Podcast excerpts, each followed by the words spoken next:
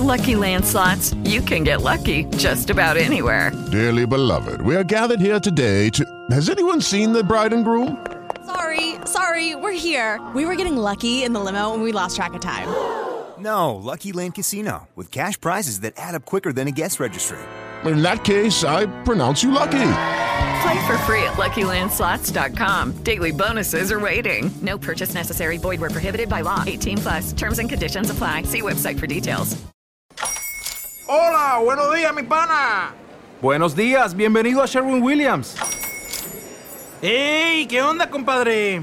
¿Qué onda? Ya tengo lista la pintura que ordenaste en el ProPlus app. Con más de 6.000 representantes en nuestras tiendas listos para atenderte en tu idioma y beneficios para contratistas que encontrarás en aliadopro.com. En Sherwin Williams somos el aliado del PRO.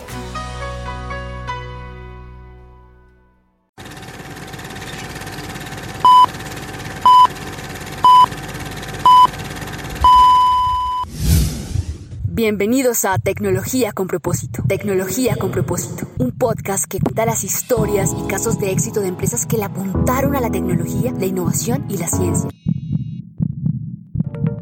Soy Paula Ramírez, consultora de comunicación digital en Compass Porter Novelli y seré su guía en esto. Tecnología con propósito. Un podcast realizado junto con Compass Porter Novelli y Caracol Radio que será presentado a ustedes a modo de una serie de 12 capítulos en donde en cada uno de ellos contaremos las pequeñas historias de gente del común que logró en conjunto construir esa gran historia y casos de éxito de diversas empresas que le apostaron a la innovación y a la tecnología. Queremos que usted sienta cercanos diferentes conceptos sobre tecnología que aunque no lo crea son usados a diario y en la cotidianidad. Bueno. Puede ser que para usted no sea cotidiano, pero justo eso es lo que pretendemos. Dar cuenta de que la tecnología es el pan de cada día y que tiene la capacidad de cambiar vidas. Queremos que este podcast sea una idea distinta de presentar y de sentir temas tecnológicos y que hablar de IoT, inteligencia artificial, software libre, programación y más no sea algo como de otro idioma o de otro mundo. Y para hacer estos temas más accesibles e interesantes, no vamos a grabar en una cabina.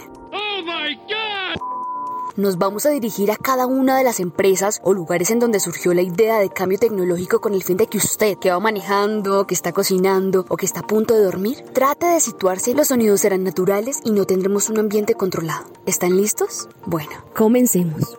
Historia número uno. La unión entre Red Hat y Fabrilab para convertir a niños en superhéroes.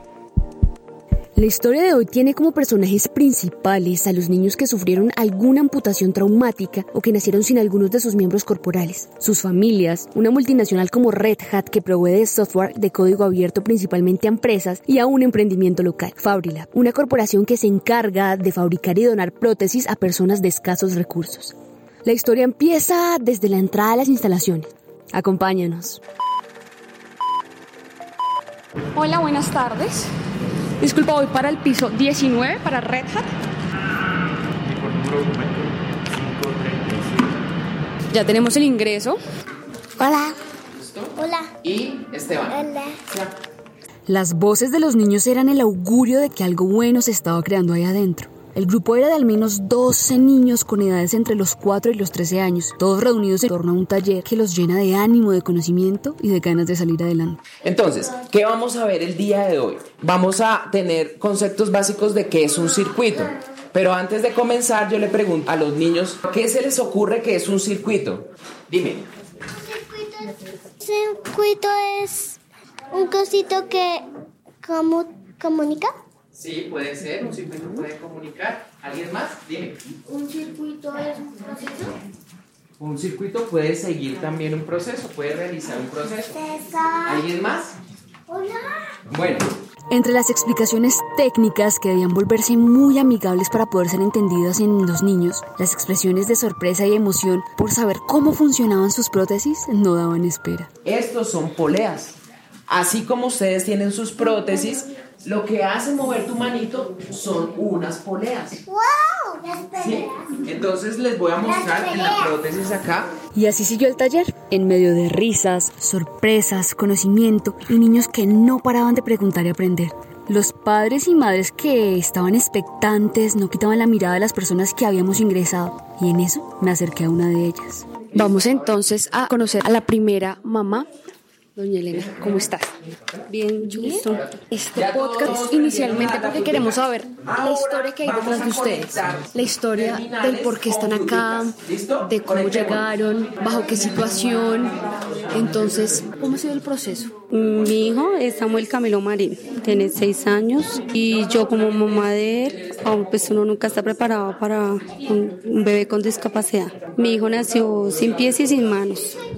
En el momento que nace mi hijo, pues fue muy duro para uno aceptar que tiene discapacidad y uno no sabe enfrentar la discapacidad. Después de haber pasado por un diagnóstico así, ¿Samuel puede llevar una vida normal? Él es un niño muy activo con sus prótesis. De pronto no escribe con un lápiz o un esfero, pues porque es muy delgado, ¿sí?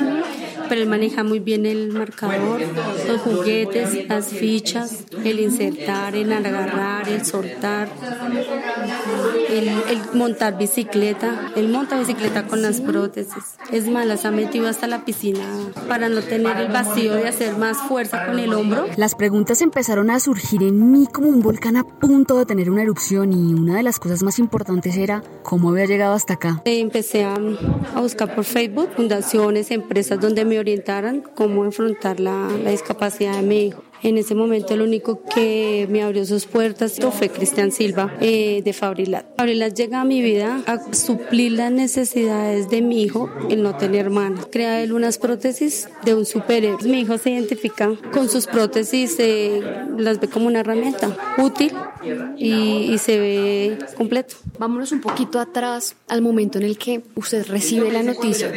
¿Cómo fue eso? ¿A qué mes se enteró que su niño tal vez iba a venir con una discapacidad? Yo me entero de, de que venía Samuel sin pies, sin manos, sin boca, sin lengua, en el embarazo a los siete meses. Pues uno no está preparado para eso. Fue muy duro.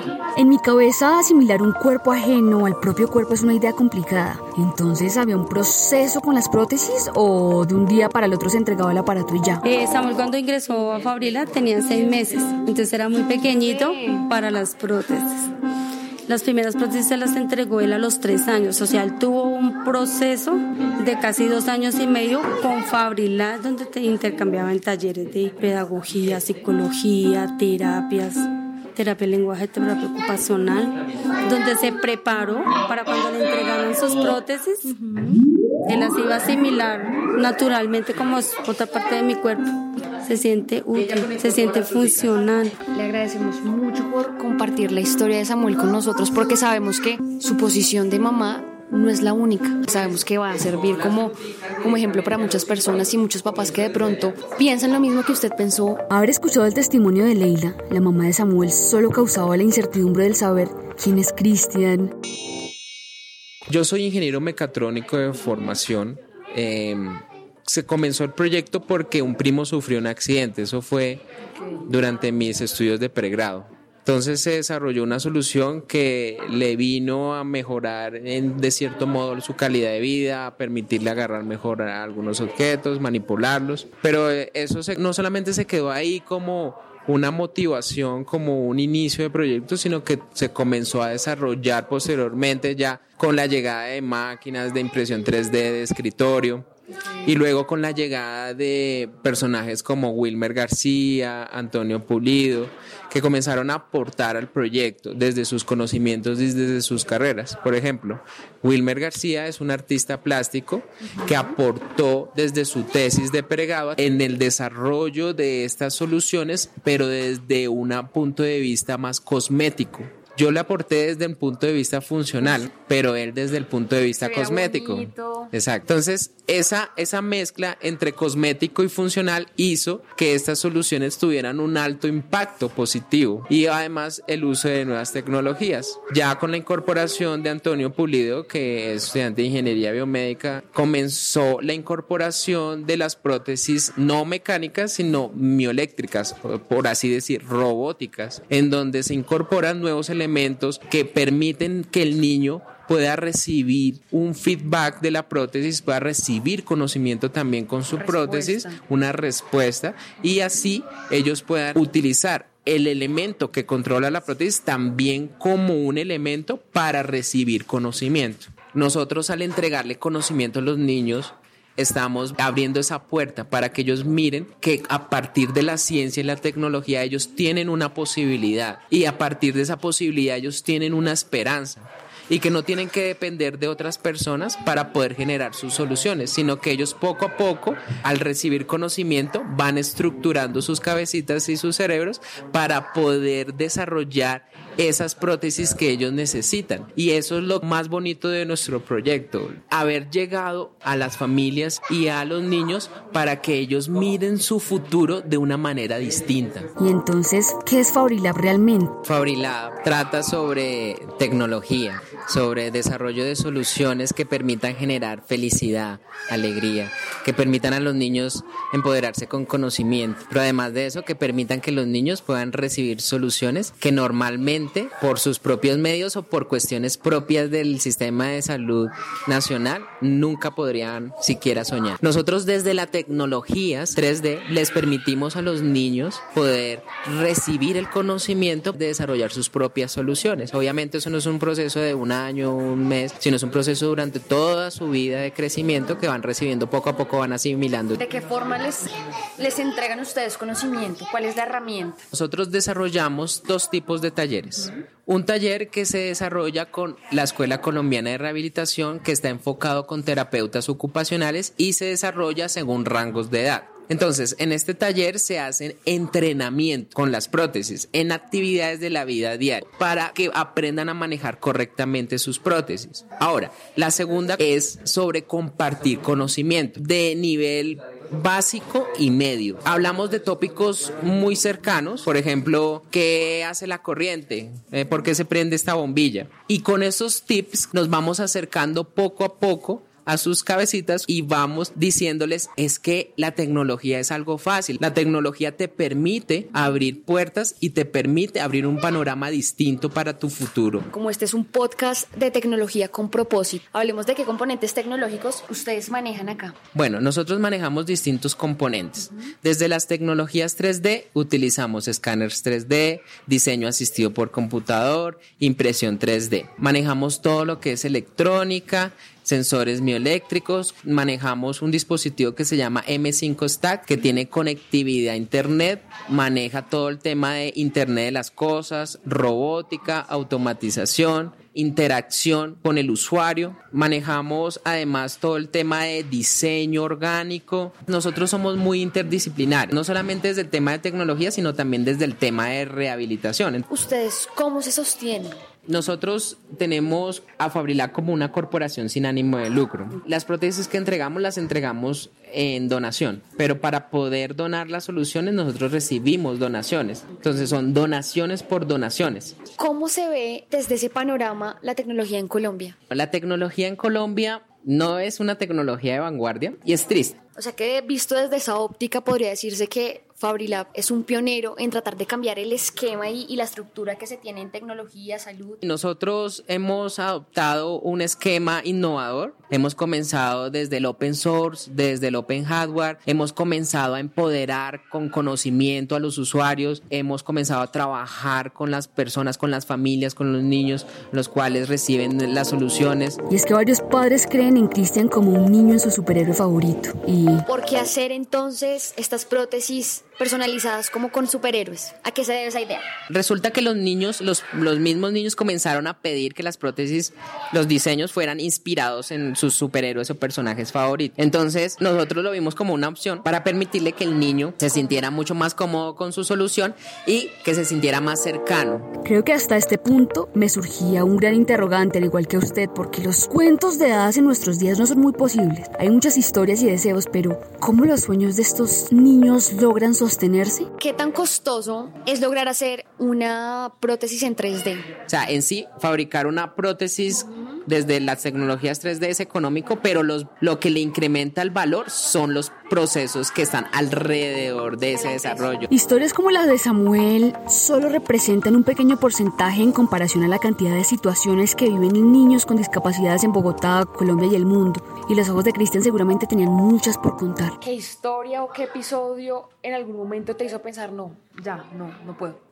Cada caso, cada niño es una historia muy particular y distinta. Yo tengo un niño y es algo mm, doloroso ver que, que hay niños de la misma edad que tienen una dificultad física y, y, yo no me imagino a mi bebé y a mi niño así. Me duele ver cada familia cuando llega y, y tiene esa necesidad y tiene eh, como ese dolor, porque muchos padres se sienten culpables, a veces el niño ni se da cuenta y luego comienzan a darse cuenta cuando comienzan los procesos de bullying en los colegios y eso es muy doloroso. ¿En qué punto se une Fabrila y Red Hat? Se participó en un evento de Red Hat en donde se entregó en vivo una solución impresa en 3D a una niña y desde ahí comenzó un asocio en donde Red Hat busca que las herramientas open source se puedan desde muy pequeños a los niños instruir para comenzar a evangelizar con este concepto del open source y demostrarles que esto tiene un impacto positivo en la sociedad. Te agradecemos muchísimo por habernos dado la oportunidad de estar aquí, de acompañar el evento,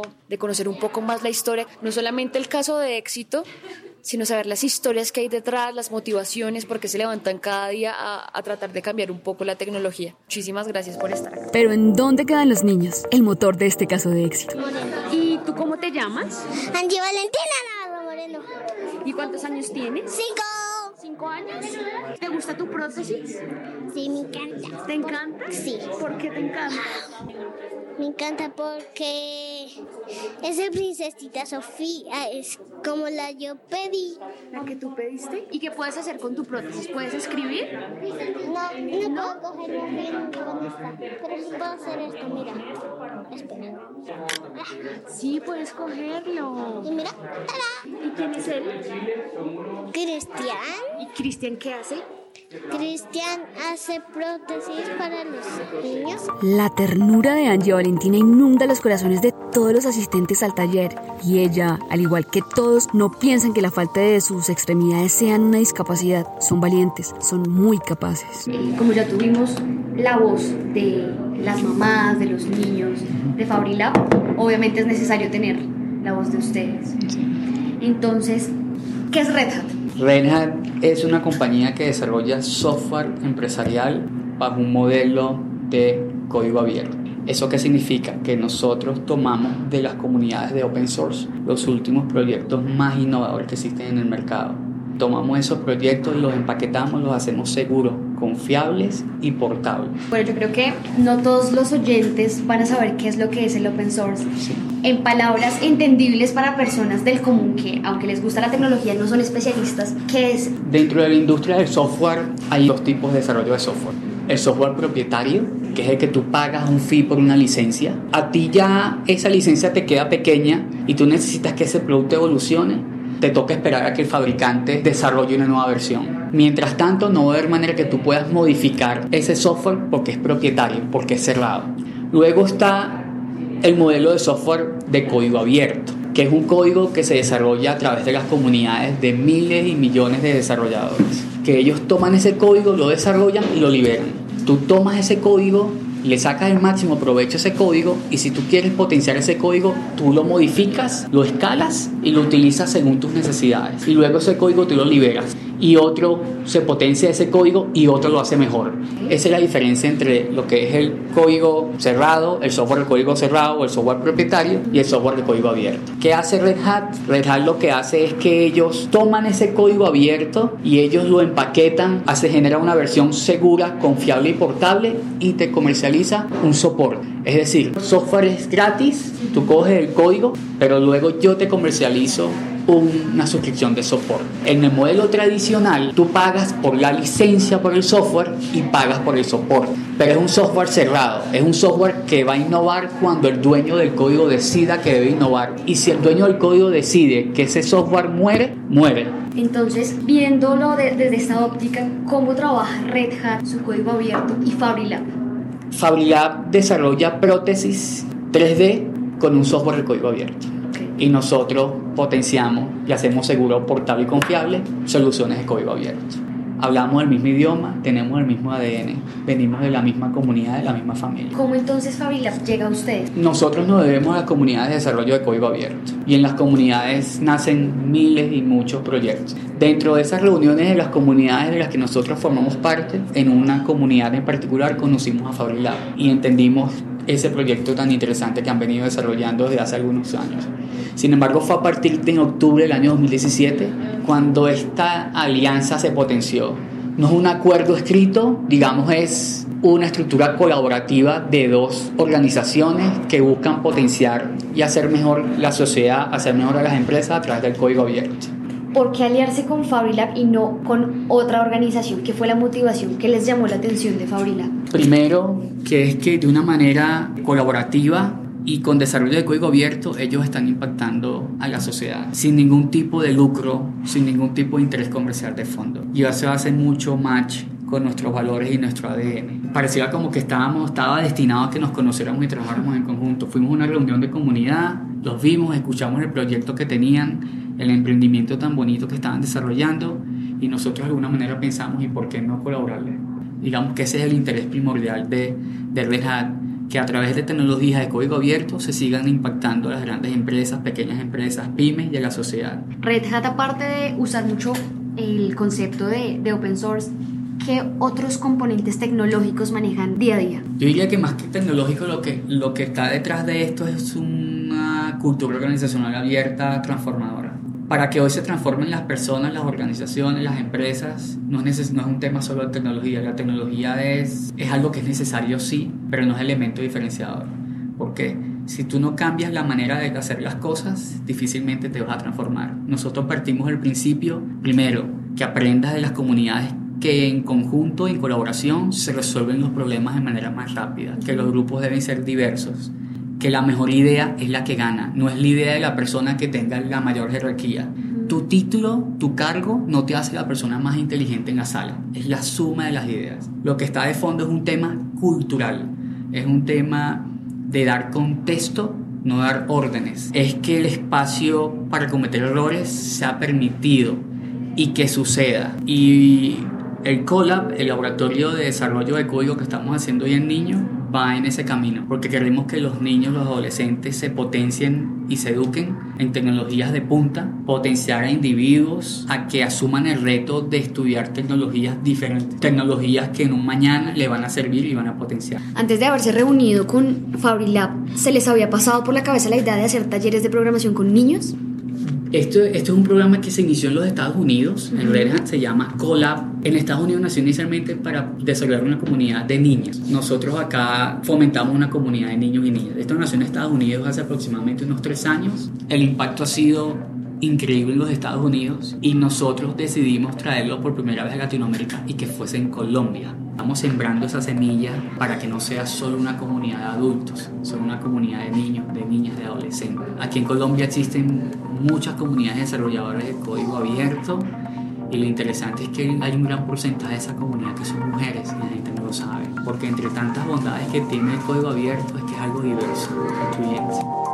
Nos despedimos con esta historia de unión entre un emprendimiento colombiano que le apunta a la innovación y un grande de la tecnología y del software de código abierto. Agradecemos a cada uno de nuestros personajes porque gracias a ustedes se da esta historia. Gracias a Manuel Jiménez, quien es Marketing Manager and Communications Leads, por abrirnos la puerta de Red Hat y contar algo del mundo del open source.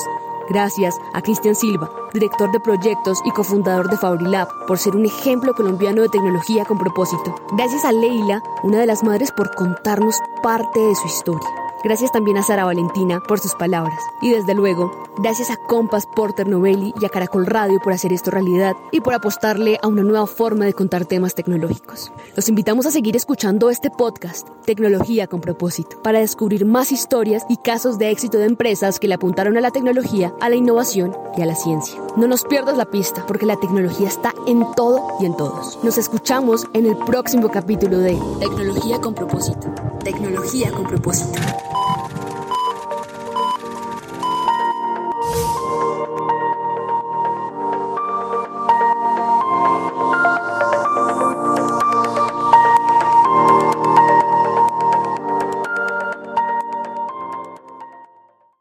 With Lucky Land slots, you can get lucky just about anywhere. Dearly beloved, we are gathered here today to. Has anyone seen the bride and groom? Sorry, sorry, here. We were getting lucky in the limo and we lost track of time. No, Lucky Land Casino, with cash prizes that add up quicker than a guest registry. In that case, I pronounce you lucky. Play for free at LuckyLandSlots.com. Daily bonuses are waiting. No purchase necessary. Void were prohibited by law. 18 plus. Terms and conditions apply. See website for details.